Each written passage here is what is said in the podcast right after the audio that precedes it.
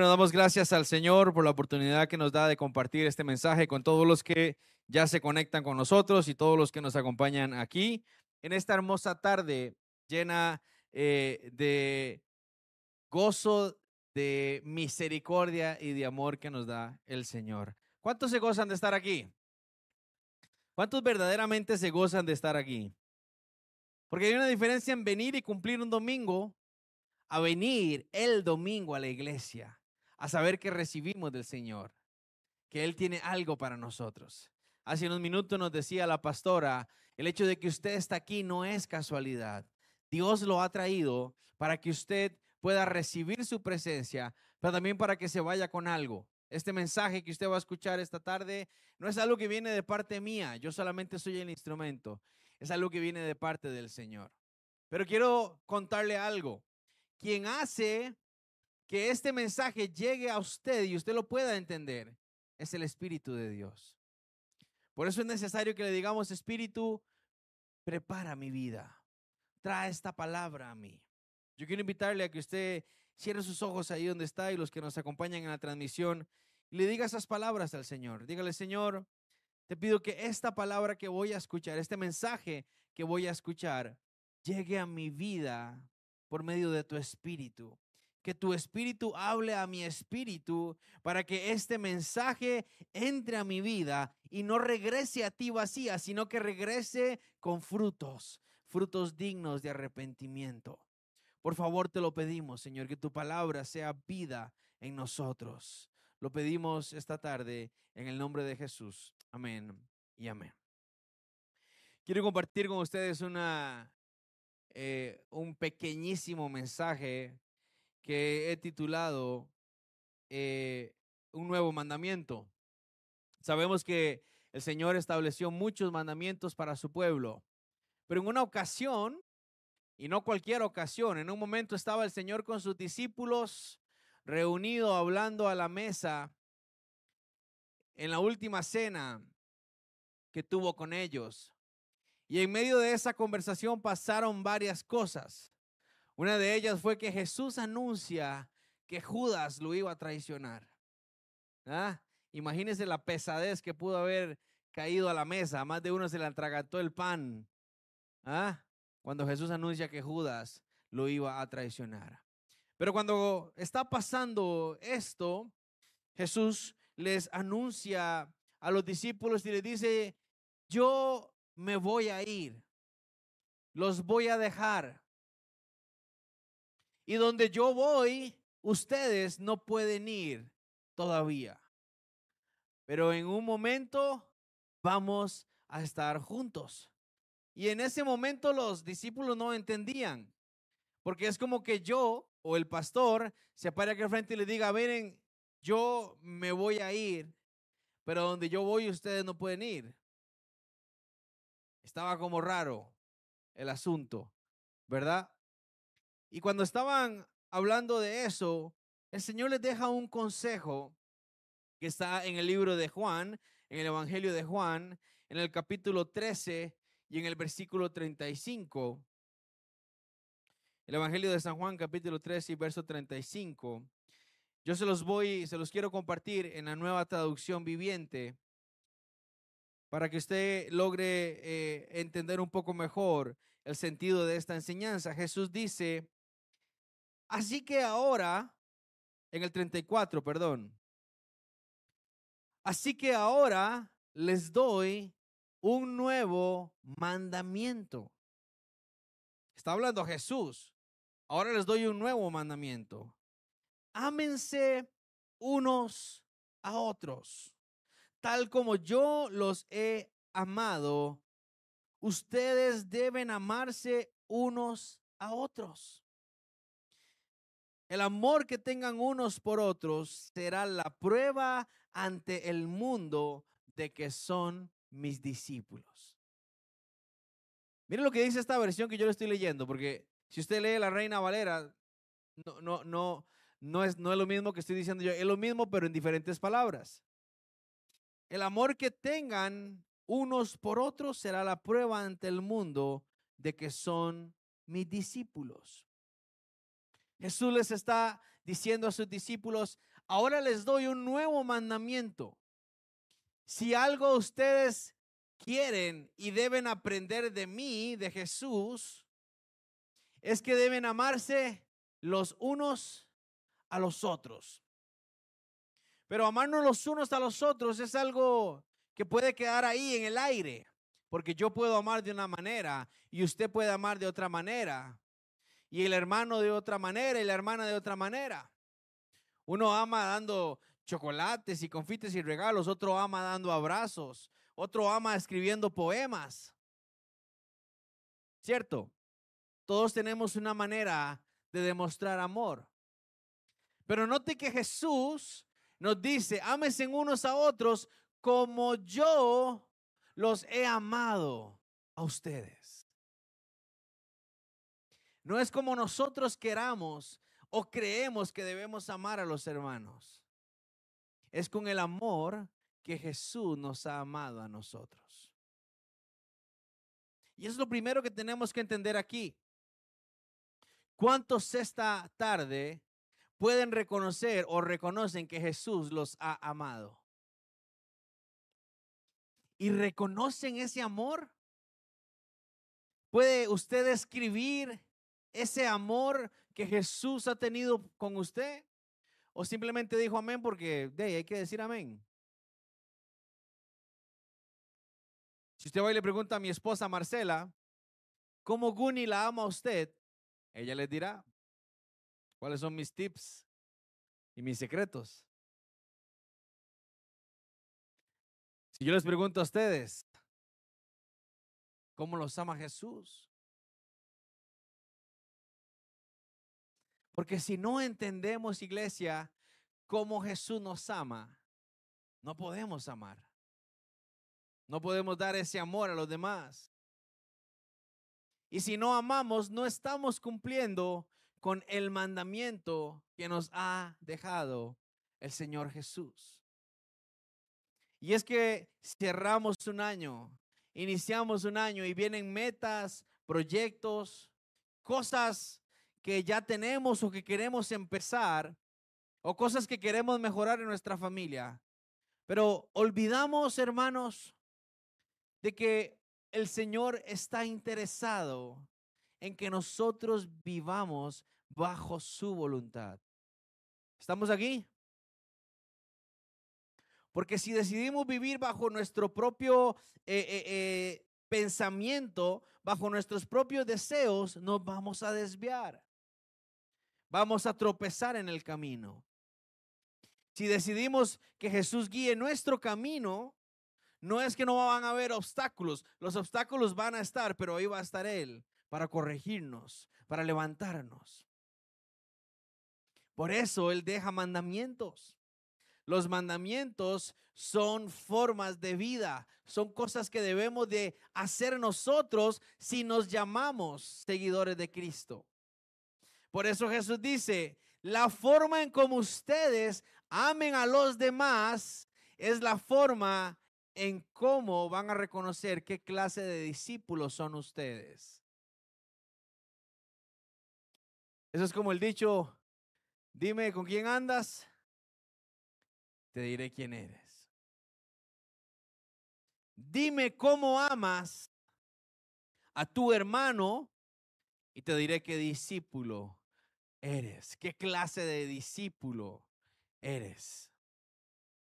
Y yo no sé ustedes, pero yo quiero que cuando llegue al cielo y esté frente al trono del Señor, el Señor me diga, fuiste un buen discípulo.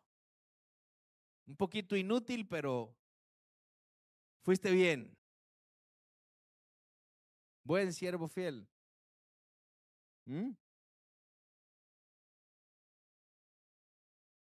Y por eso es necesario que cumplamos los mandamientos y que entendamos las cosas. ¿Cómo nos ha amado Jesús? ¿Qué hizo Jesús? Lo primero y el primer punto y el más grande sacrificio que hizo Jesús por amor a nosotros fue despojarse de ser el mismo Dios. Se despojó de sí mismo. Renunció a ser Dios para convertirse en uno de nosotros. E, estuve intentando cómo ejemplificar esto para que entendamos, pero somos tan poca cosa nosotros los seres humanos que no nos podemos comparar al Creador. Pero para, para, que más o menos usted entienda, eso es como que usted tenga una perrita y la perrita tiene perritos, ocho perritos. ¿Ok? Y usted cuida a los perritos, pero resulta que los perritos se pelean unos con otros. Y, el alimento, uno se come el alimento de todos y es aquel pleito. Y usted lo regaña y no, mire, este es su alimento y para acá. Y no se orine aquí y no salga y no se coma el sillón. Y los perritos no hacen caso y siguen y esto y lo otro. Y que usted diga, de no, ni modo. No me entienden. Lo único que me queda es hacerme como un perrito de esos. Hacerme como uno de estos perritos para enseñarles con mi conducta cómo es que tienen que ser buenos perritos. Y bueno, si pensamos en ser un cachorrito, qué lindo cachorrito, ¿cierto? Qué lindo ser un cachorrito ahí. Pero imagínese usted, ser humano, rebajarse a ser como un perro, que lo patean, que lo corren, que lo desprecian, que cuando tiene pulgas, jale perro va al patio. Se convierte un poco humillante, que lo regalan. ¿Ah? Que el cachorrito muy lindo, pero cuando ya el perro crece y empieza a hacer tortas, ah, donde empiezan los problemas. Bueno, imagínense eso, pero más a más nivel fue lo que hizo Jesús. Él estaba allá arriba, lo tenía todo. Él estuvo en la creación del mundo, él fue parte de, de, de la creación del mundo, el creador. Y se despojó de todo eso para venir a la tierra hacerse como uno de nosotros para que nosotros entendiéramos cómo es que teníamos que vivir. Cómo es que Dios quería que nosotros viviéramos. Y así vino, y por eso celebramos Navidad. Celebramos que Él vino, bajó, y Él vino a servirnos. ¿Y cómo, cómo demuestra Jesús que vino a servirnos, hermanos? nació en un pesebre. Él, él, desde que llegó al mundo entendió y sabía que no venía a ser servido por los demás, que no venía a hacer una riqueza, que no venía a escalar y a escalar y a escalar para llegar a ser alguien según lo que dicta el mundo.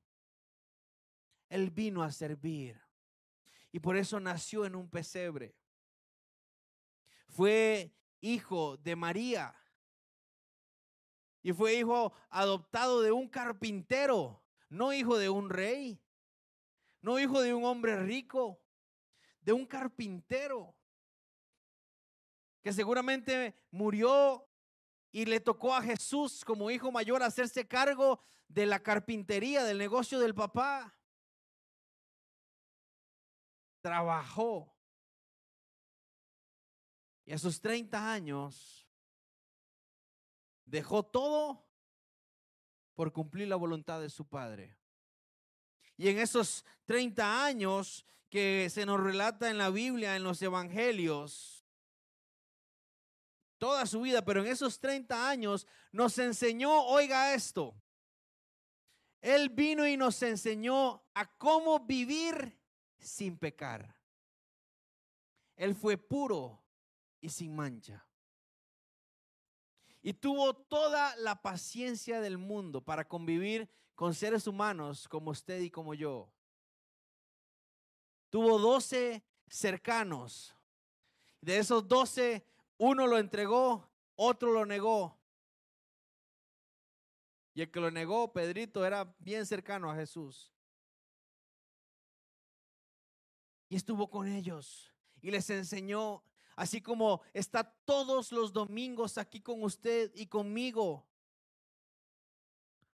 A través de su palabra, a través de los mensajes. Y no solo los domingos, todos los días está Jesús tocando, llamando.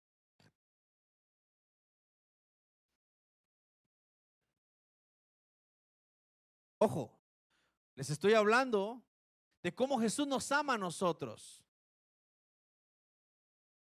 Que tenemos que entender cómo es eso para nosotros amar a nuestros hermanos. Él lo dejó todo, se despojó de todo. Él buscó cómo ser siempre un gran hijo de Dios para que sus discípulos y sus seguidores pudieran llevar ese camino. Él sanó y tuvo misericordia de las personas. No le importó perder o dar lo que tenía por las personas necesitadas, por los que verdaderamente lo necesitaban. ¿Mm? No tenía nada. No tenía nada. Si yo pregunto esta tarde, ¿cuántos quieren ser seguidores de Jesús? Nadie dijo amén. Movieron un poquito la cabeza, pero nadie dijo amén. Y creo que saben que es porque viene un garrotazo, ¿ah? Por eso nadie dijo amén. Y los que, amén, yo quiero seguir a Jesús. ¿Qué pasa si lo que sigue después de eso es, déjelo todo? Deje su casa, su negocio, su dinero, todo, déjelo todo. Yo hace unos años atrás probablemente, listo, lo dejo todo. Pero ahora tengo una esposa y tengo una hija. Y entonces ya uno empieza a caramba, ¿y ahora qué? ¿Y cómo está el asunto? Y no solo eso, fallamos, flaqueamos. Y eso Jesús lo sabe. Él lo entiende. Por eso, además de que se despojó de sí mismo, vino, tuvo paciencia, cumplió el propósito por el cual venía y era morir por nosotros, que sabía que no podíamos lograrlo. Él sabía que usted y yo no lo íbamos a lograr, que merecíamos la muerte según la ley de Dios. Él sabía que usted y yo no íbamos a lograr cumplir los mandamientos. Y por eso vino y se entregó a sí mismo. Siendo puro y sin mancha, murió en una cruz, cargando el peso de nuestros pecados la condenación de nuestros pecados, de nuestras faltas. ¿Y sabe para qué hizo eso? Para que usted y yo, que hoy conocemos esta verdad y que sabemos que Él hizo esto, tomemos una decisión en nuestra vida y le sigamos. No para que usted esté sentado en la silla diciendo, amén, sí, amén. Y ya. No para que inicie este 2024 siendo la misma persona. Y cuando le digo que siga a Jesús, no le estoy diciendo que venga y se pare aquí a predicar o que haga algo en la iglesia. No. Empieza en su intimidad. Empieza con un nuevo mandamiento.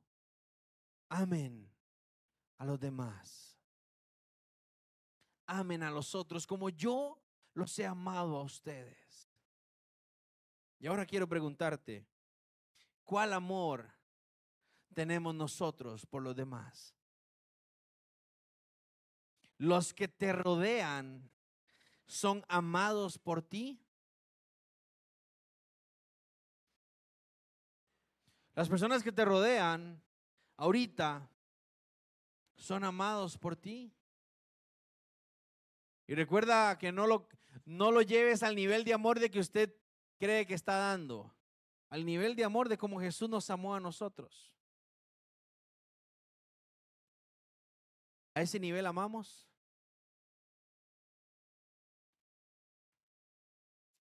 Para poder amar, tenemos que cumplir lo que Jesús dijo en algún momento de sus enseñanzas, que debíamos de ser como niños. Porque los niños perdonan a pesar del sufrimiento. Son incondicionales. Usted un niño lo golpea y le da duro y el chiquito se duele y llora, ¿cierto? Pero después usted llega y le dice, ¿me perdona? Sí. ¿Me regala confite? Sí. Así son.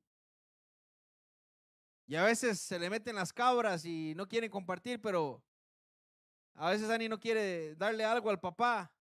Ah, entonces papá se pone triste. Bueno, sí, tome. Peor que dijera, ¿quién me importa, papi? Que se ponga triste. No le voy a dar nada.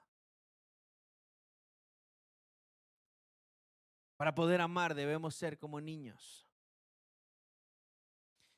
Pero especialmente esta tarde, iglesia, los que nos escuchan y los que nos ven a través de las redes sociales,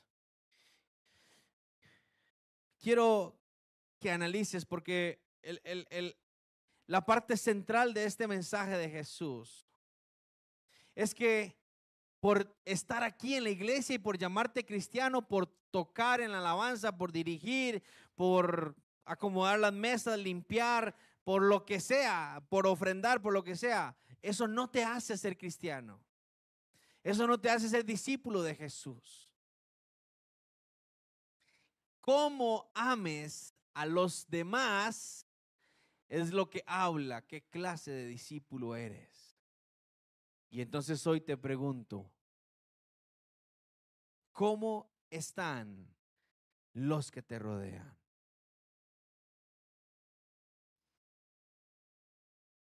En el núcleo de la familia, los esposos. ¿Cómo estás amando a tu esposo o a tu esposa? ¿Estás entendiendo de que estás viviendo con una persona que es completamente distinta a ti? Empezando porque es del sexo opuesto, uno es hombre y, y mujer. Y somos completamente distintos. Y además de que somos diferentes, venimos de familias diferentes, de, de formaciones diferentes. ¿Estás entendiendo de que con la persona que estás casada se cansa igual que tú, se estresa igual que tú? Ya sea el esposo o la esposa se duele, tiene miedos, no lo sabe todo, no lo puede todo, no sabe qué va a venir en el futuro. ¿Entiendes eso todos los días? Porque eso es amar. Eso es amar.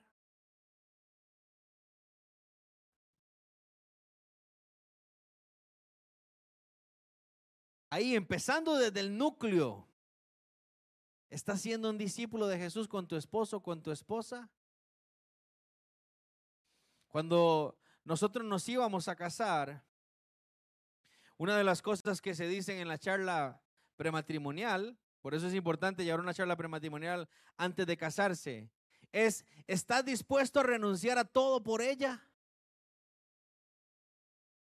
Y hermanos, créanme que responder en ese momento es muy fácil. Sí. Por Marcelita. Uh, todo lo que quiera. Pero llegar del trabajo. Ojalá, ojalá venir viniendo manejando de Guanacaste. Llegar usted cansado deseando que en la casa esté la comida servida. Nada más de bañarse, comer y dormir. Y que llegue usted y que Marce le diga, mi amor, necesito que vaya a hacer compras. Porque no hay nada.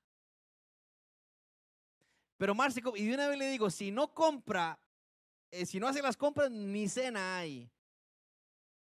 Si ahí en ese momento a mí me preguntan, ¿estás dispuesta a renunciar todo, a dejarlo todo por ella?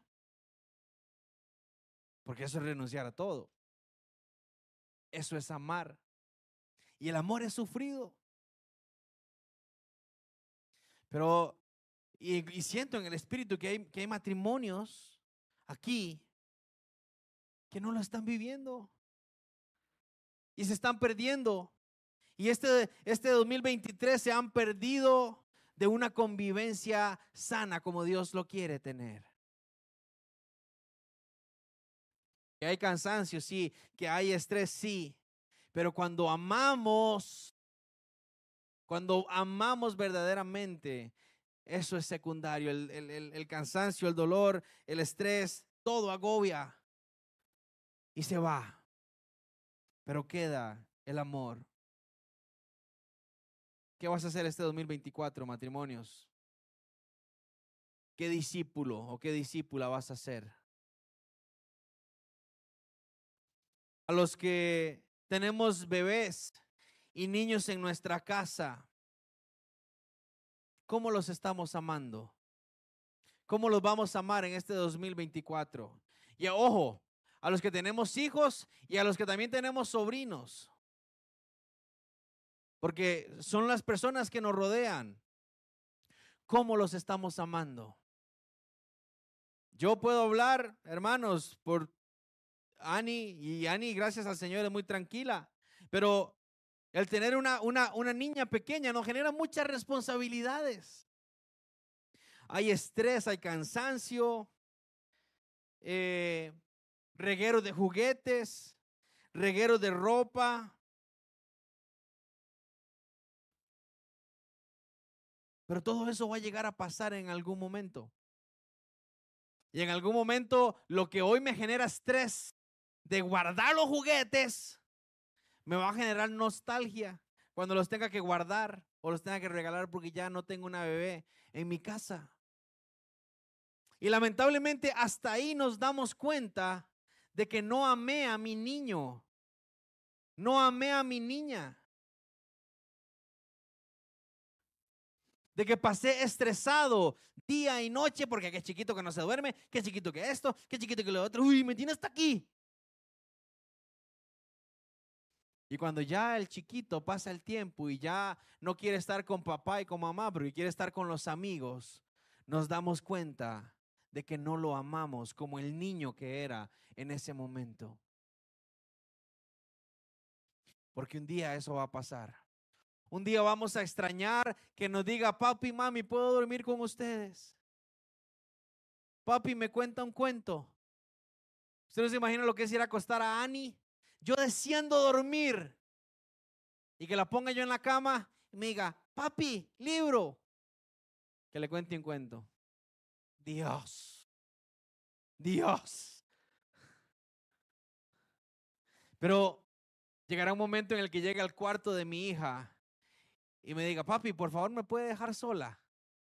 Quiero estar sola en mi cuarto. Y ahí probablemente saldré llorando diciendo, ¿por qué no tengo a la bebé que quería que le contara un cuento? ¿Qué se hizo mi bebé? porque no la amé en ese momento. Y eso nos hace brincar a la etapa de la adolescencia, los que tienen adolescentes. Ya no tienen niños. Ya, ya estás viviendo con, con adolescentes que...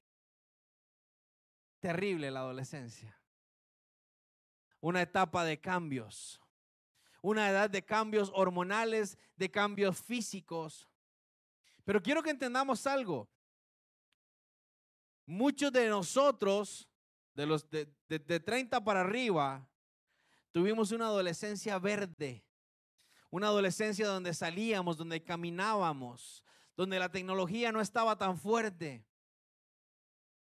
Una adolescencia donde caminábamos del colegio a nuestra casa.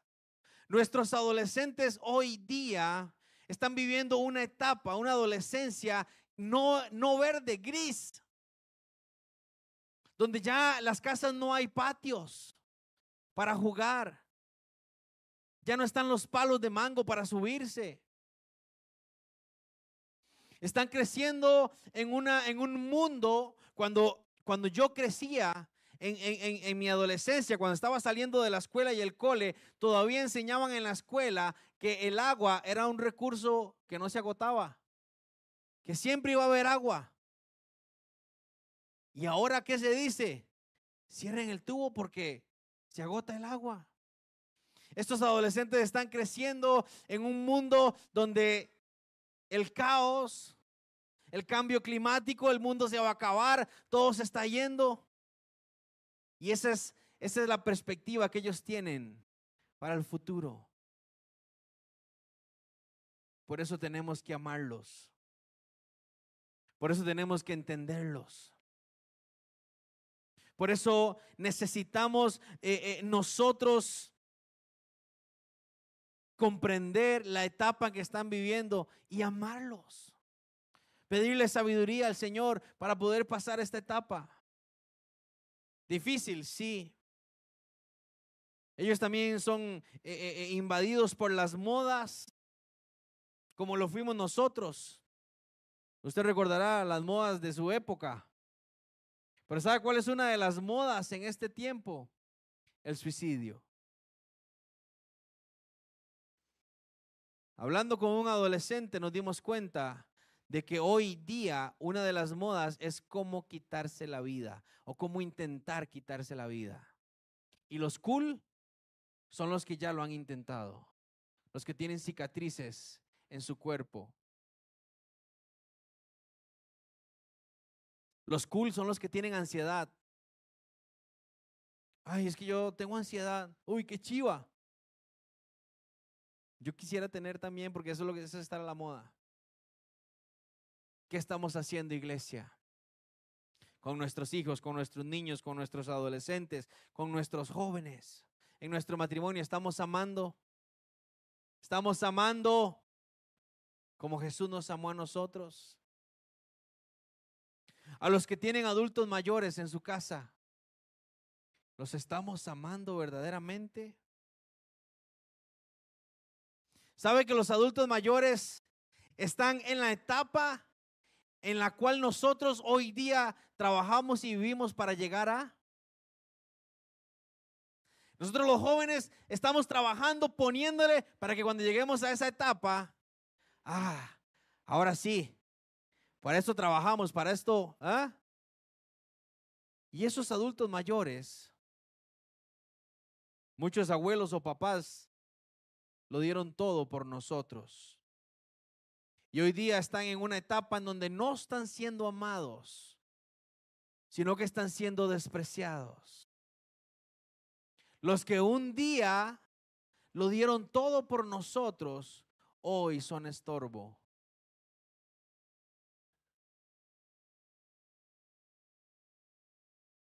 Y en el mundo lo harán, pero ¿qué estamos haciendo en la iglesia con nuestros adultos mayores? ¿Los estamos amando?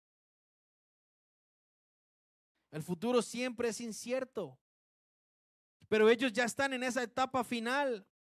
Ellos ya viven el cansancio, el agotamiento físico, que las capacidades, que sus sentidos ya no son iguales. y se sienten que estorban y se sienten que ya no sirven para nada. Los estamos amando, los estamos honrando. ¿Qué clase de discípulo quieres ser, iglesia? ¿Qué clase de discípulo dicen que eres? El hecho que esté aquí parado predicando frente a ustedes no me hace un gran hombre, una gran persona. Lo que diga mi esposa, mi hija, mi mamá, mi abuela, de mí, es lo que me hace un gran cristiano. Lo que digan mis compañeros de trabajo, mi patrón, de mí, me hace un gran cristiano. Y esto no me lo estoy inventando, lo acabamos de leer en el libro de Juan. Por eso para este 2024, yo te invito a que tú reflexiones qué clase de discípulo eres y qué clase de discípulo quieres ser. Entendiendo que según como ames, así dicen qué discípulo eres.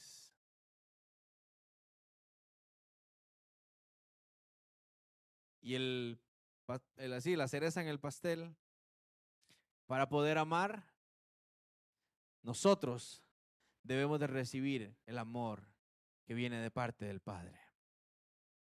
Y ese amor lo recibimos cada día que buscamos su rostro, cada día que estamos en su presencia.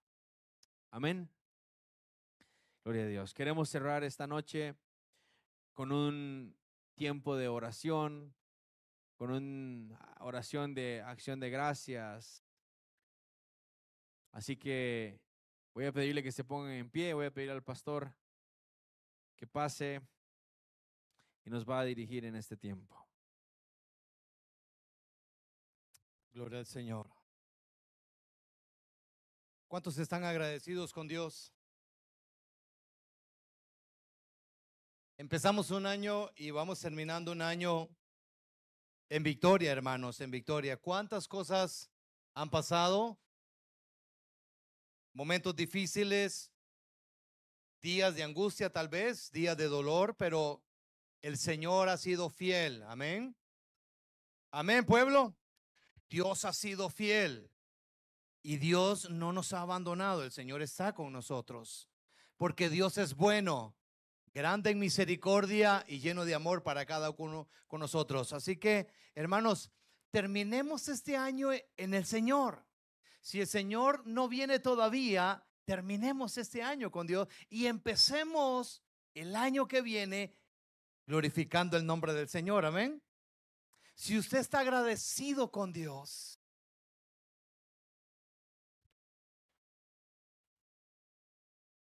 lo que puede salir de nuestro corazón en estos momentos es un gracias, Señor, por estar con nosotros. ¿Cuántos en estos momentos, tal vez en los hospitales, no desearían estar como está usted aquí en estos momentos? Que puedes caminar, que puedes comer, que puedes moverte, tienes salud. ¿No es motivo de darle gracias a Dios? Por eso te invito a que entonemos este canto. Ya vamos finalizando, hermanos, pero toda la gloria primero a Dios y ser agradecidos con Él.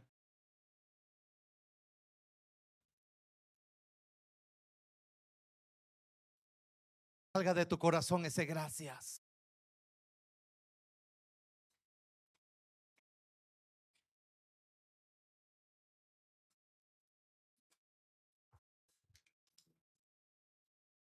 Me has tomado en tus brazos y me has dado salvas.